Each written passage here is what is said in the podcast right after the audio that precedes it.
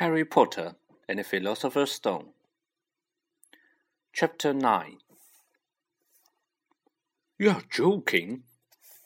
It was dinner time. Harry had just finished telling Ron what had happened when he had finished when he had left the grounds with Professor McGonagall. Ron had a piece of steak and kidney pie halfway to his mouth, but he had forgotten all about it. Seeker, he said. But first years never. You must be the youngest house player in about a century, said Harry, shuffling pie into his mouth. He felt particularly hungry after the excitement of the afternoon. Wood told me. Ron was so amazed, so impressed, he just sat and gaped at Harry. I start training next week, said Harry. Only don't tell anyone. Wood wants to keep it a secret. Fred and George Weasley now came into the hall, spotted Harry, and hurried over. Well done, said George in a low voice. Wood told us. We're on his team too. Beat us. I tell you, we're going to win that Quidditch Cup for sure this year, said Fred. We haven't won since Charlie left, but this year's team is going to be brilliant. You must be good, Harry. Wood was almost skipping when he told us. Anyway, we've got to go. Lee Jordan reckons he's found a new secret passage out of the school. Bet it's that one behind the statue of Gregory in the Smarmy that we found in our first week. See you.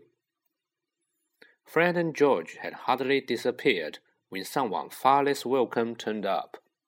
Malfoy, flanked by Crabbe and Goyle. Having a last meal, Potter? When are you getting the train back to the Muggles? You are a lot braver now that you are back on the ground and you've got your little friends with you, said Harry coolly. There was, of course, nothing at all little about Crabbe and Goyle, but as the high table was full of teachers, Neither of them could do more than crack their knuckles and scowl. I'll take you on any time on my own, said Malfoy. Tonight, if you want. Wizard's duel. Wands only, no contact.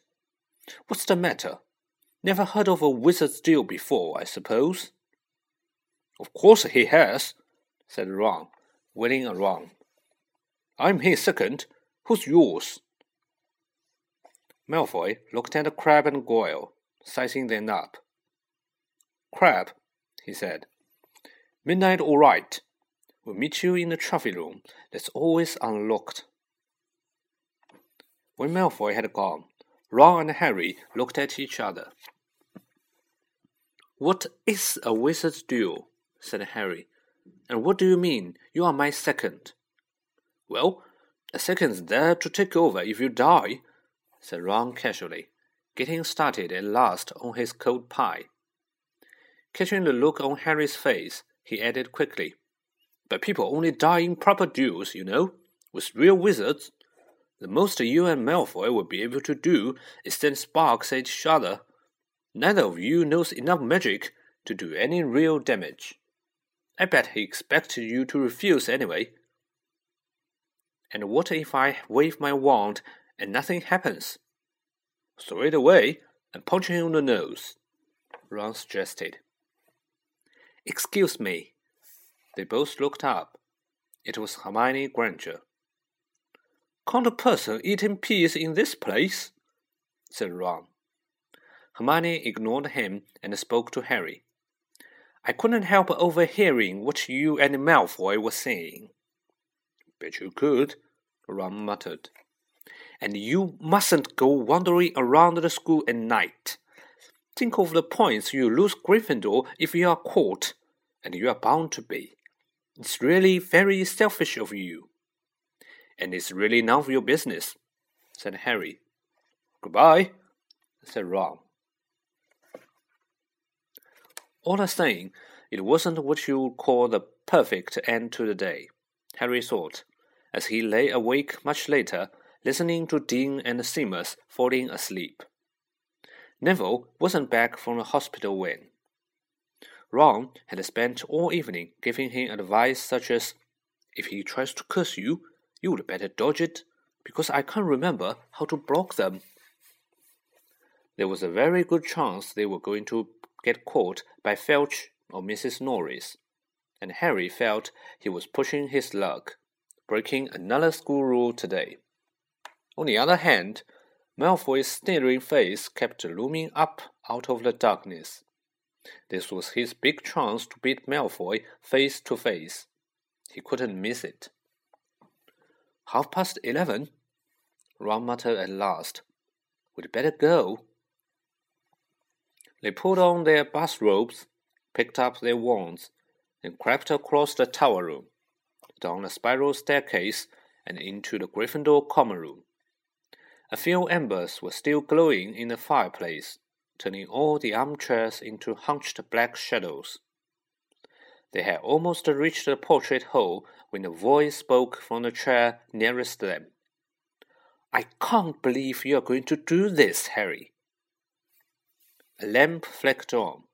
It was Hermione Granger, wearing a pink bathrobe and a frown. You, said Ron furiously. Go back to bed. I almost told your brother. Hermione snapped. Percy, he's a prefect. He would put a stop to this. Harry couldn't believe anyone could be so interfering. Come on, he said to Ron. He pushed open the portrait of the fat lady and climbed through the hole. Hermione wasn't going to give up that easily. She followed Ron through the portrait hole, hissing at them like an angry goose. Don't you care about Gryffindor? Do you only care about yourselves? I don't want Slytherin to win the House Cup, and you'll lose all the points I got from Professor McGonagall for knowing about switching spells. Go away. All right, but I warned you. You just remember what I said when you are on the train home tomorrow. You are so but what they were they didn't find out.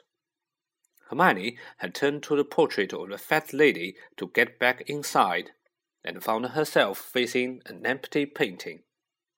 The fat lady had gone on a nighttime visit, and Hermione was locked out of Gryffindor Tower. Now, what am I going to do? she asked shrilly. That's the problem, said Ron. We've got to go we're going to be late. They hadn't even reached the end of the corridor when Hermione caught up with them. I'm coming with you, she said. You are not. Do you think I'm going to stand out here and wait for Filch to catch me? If he finds all three of us, I'll tell him the truth that I was trying to stop you, and you can back me up. You've got some nerve, said Ron loudly. Shut up, both of you, said Harry sharply. I heard something. It was a sort of snuffling. Mrs. Norris? breathed Ron, squinting through the dark dark. It wasn't Mrs. Norris. It was Neville. He was curled up on the floor, fast asleep, but jerked suddenly awake as they crept nearer. Thank goodness you found me, I've been out here for hours. I couldn't remember the new password to get into bed.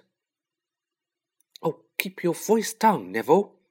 The password is pig snout, but it won't help you now. The fat lady's gone off somewhere. How is your arm? said Harry. Fine, said Neville, showing them. Madame Pomfrey mended it in about a minute. Good. Well, look, Neville, we've got to be somewhere. We'll see you later. Don't leave me, said Neville, scrambling to his feet. I don't want to stay here alone. The Bloody Baron's been passed twice already. Ron looked at his watch, and then glared furiously at Hermione and Neville. If either of you get us caught, I'll never rest until I've learned that curse of the bogies Quirrell told us about, and used it on you.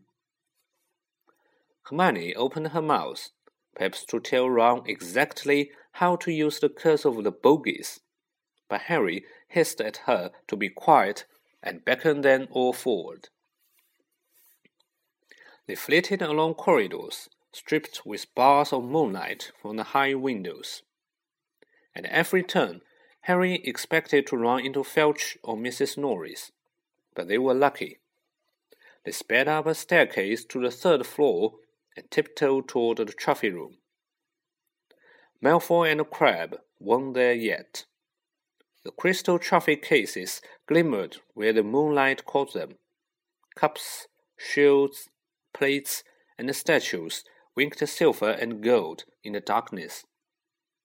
They edged along the walls, keeping their eyes on the doors at either end of the room. Harry took out his wand in case Malfoy left in and started at once. The minutes crept by. He's late. Maybe he's chickened out, Ron whispered. Then a noise in the next room made them jump. Harry had only just raised his wand when he heard someone speak, and it wasn't Malfoy. Sniff around, my sweet. They might be lurking in a corner. It was Filch speaking to Mrs. Norris. Horror struck, Harry waved madly at the other three to follow him as quickly as possible. They scurried silently toward the door, away from Filch's voice. Neville's robes had barely whipped around the corner when they heard Filch enter the trophy room. They are in here somewhere, they heard him mutter. Probably hiding. This way. Harry mouthed to the others, and petrified, they began to creep down a long gallery full of suits of armor. They could hear Filch getting nearer. Neville suddenly let out a frightened squeak and broke into a run. He tripped, grabbed Ron around the waist, and the pair of them toppled right into a suit of armor. The clanging and crashing were enough to wake the whole castle. Run!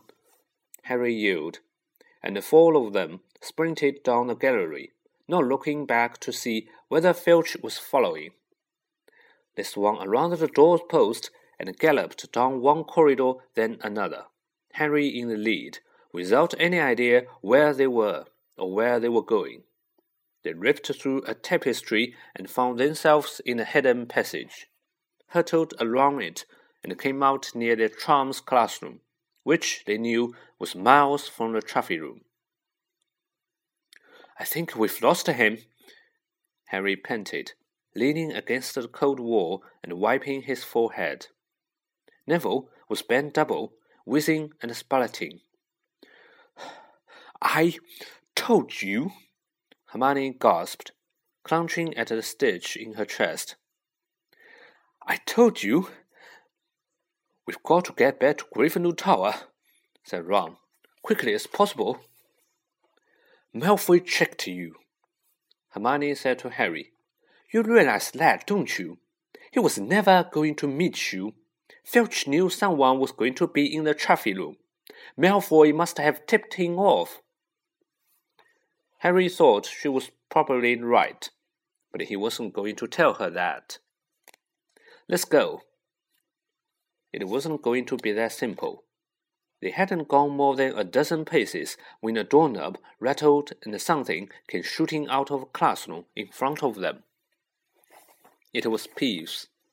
He caught sight of them and gave a squeal of delight. Shut up, Peeves, please. You'll get us thrown out. Peeves crackled. Wandering around at midnight, Ickle Firsties. Da da da. Naughty, naughty, you got caughty. Not if you don't give us way. Peeves, please. Should tell Filch I should, said Peeves in a saintly voice, but his eyes glittered wickedly. It's for your own good, you know. Get out of the way, snapped Ron, taking a swipe at Peeves. This was a big mistake. Students out of bed, Peeves bellowed. Students out of bed down the Charms corridor. Ducking under Peeves, they ran for their lives, right to the end of the corridor where they slammed into a door, and it was locked. This is it, Ron moaned as they pushed helplessly at the door. We're done for. This is the end. They could hear footsteps, Filch running as fast as he could toward Peeves' shouts. Oh, move over! Hermione snarled. She grabbed Harry's wand, tapped the lock, and whispered, Alohomora. The lock clicked, and the door swung open. They piled through it, shut it quickly, and pressed their ears against it, listening. Which way did they go, Peeves? Filch was saying. Quick, tell me. Say please. Don't mess with me, Peeves. Now where did they go? Shan't say nothing if you don't say please, said Peeves in his annoying singing song voice. All right, please. Nothing, ha ha ha. Told you I won't say nothing if you didn't say please. And they heard a sound of Peeves whooshing away and Filch cursing in rage. He thinks this door is locked, Harry whispered. I think it will be okay. Get off, Neville. For Neville had been tugging on the sleeve of Harry's bathrobe for the last minute. What? Harry turned around and saw quite clearly what. For a moment he was sure he would walk into a nightmare. This was too much, on top of everything that had happened so far. They weren't in a room, as he had supposed. They were in a corridor. The forbidden corridor on the third floor, and now they knew why it was forbidden. They were looking straight into the eyes of a monstrous dog, a dog that filled the whole space between ceiling and floor. It had three heads, three pair of roaring mad eyes, three noses, twitching and quivering in their direction, three drooling mouths, saliva hanging in slippery ropes from yellowish fans. It was standing quite still, all six eyes staring at them. And Harry knew that the only reason they weren't already dead was that their sudden appearance had taken it by surprise. But it was quickly getting over that. There was no mistaking what those thunderous growls meant. Harry groped for a doorknob. Between Filch and death, he would take Filch. They fell backward. Harry slammed the door shut and they ran. They almost flew back down the corridor. Filch must have hurried off to look for them somewhere else, because they didn't see him anywhere. But they hardly cared. All they wanted to do was put as much space as possible between them and that monster. They didn't stop running until they reached the portrait of the fat lady on the seventh floor. Where on earth have you all been? she asked, looking at their bathrobes hanging from their shoulders and their flushed, sweaty faces. Never mind that. Pig snout, pig snout, panted Harry, and the portrait swung forward. They scrambled into the common room and collapsed, trembling, into armchairs. It was a while before any of them said anything. Neville, indeed, looked as if he had never speak again. What do you think they are doing, keeping a thing like that locked, locked up in the school? said Ron finally. If any dog needs exercise, that one does. Hermione had got both of her breaths and her bad temper back again. You don't use your eyes, any of you, do you? she snapped. Didn't you see what is what it was standing on? The floor? Harry suggested. I wasn't looking at his feet. I was too busy with his head. No, not the floor. It was standing on a trapdoor. It's obviously guarding something. She stood up, glaring at them. I hope you are pleased with yourself. We could all have been killed, or worse, expelled. Now, if you don't mind, I'm going to bed. Ron stared after her, his mouth open. No, we don't mind, he said. You'd think we dragged her along, won't you? But Hermione had given Harry something else to think about as he climbed back into bed. The dog was guarding something. What had Hagrid said? Gringotts was the safest place in the world for something you wanted to hide, except perhaps Hogwarts. It looked as though Harry had found out where the grubby little package from Vault 713 was.